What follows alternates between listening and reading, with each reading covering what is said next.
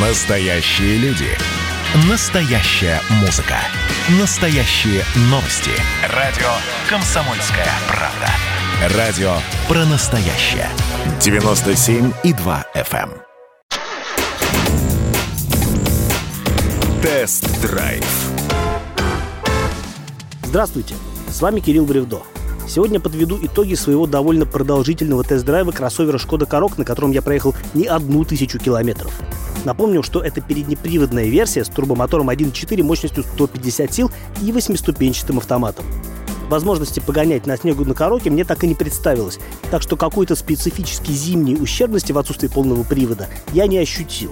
Но за пределами асфальта я Шкоду все-таки испытал, когда отправился в небольшое путешествие вдоль побережья Финского залива, чтобы посмотреть на маяки Балтики и заодно заглянуть в разрушенный форт Ина, расположенный между заливом и Приморским шоссе недалеко от поселка Приветнинское. Любопытное место, доложу я вам, хоть и запущенное совершенно. В советские времена здесь была закрытая, даже секретная территория. А сейчас эти ошметки военной истории доступны для осторожного обозрения.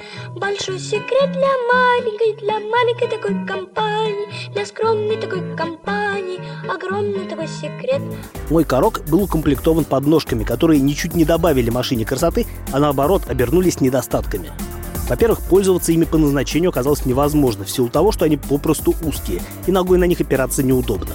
Однако, и это уже во-вторых, подножки достаточно быстро пачкаются. И в момент посадки или выхода из машины охотно делятся грязью со штанами.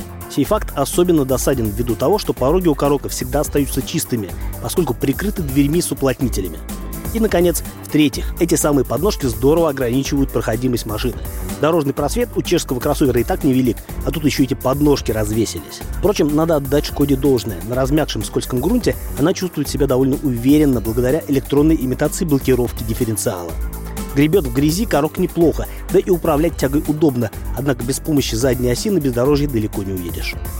То ли дело на асфальте. Я уже говорил, что к ездовым качествам корок у меня претензий нет – но впечатлений добавилось. Например, мне нравится, как у Шкоды работает активный круиз-контроль, которым я пользовался по дороге из Москвы в Питер и обратно. Радар отслеживает расстояние до впереди идущей машины, и Шкода самостоятельно притормаживает и разгоняется, когда это нужно и уместно. Есть у Корока и ограничитель скорости, без которого нынче очень дорого стало ездить по Москве. Единственное замечание связано лишь с алгоритмом его активации, когда вначале надо выбрать между круиз-контролем и лимитером меню электронных помощников.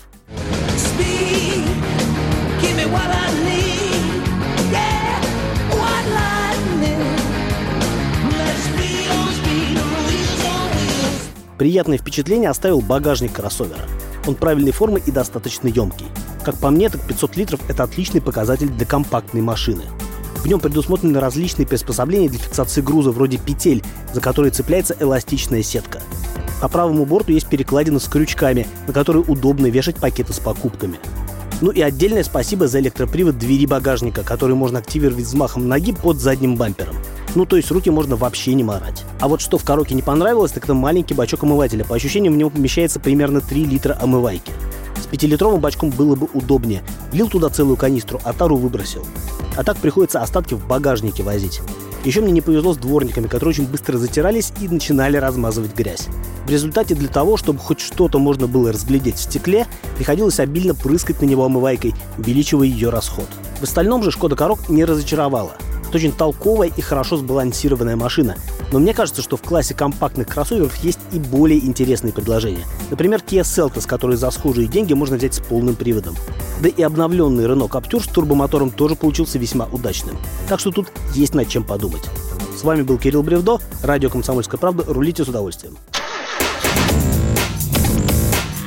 Тест-драйв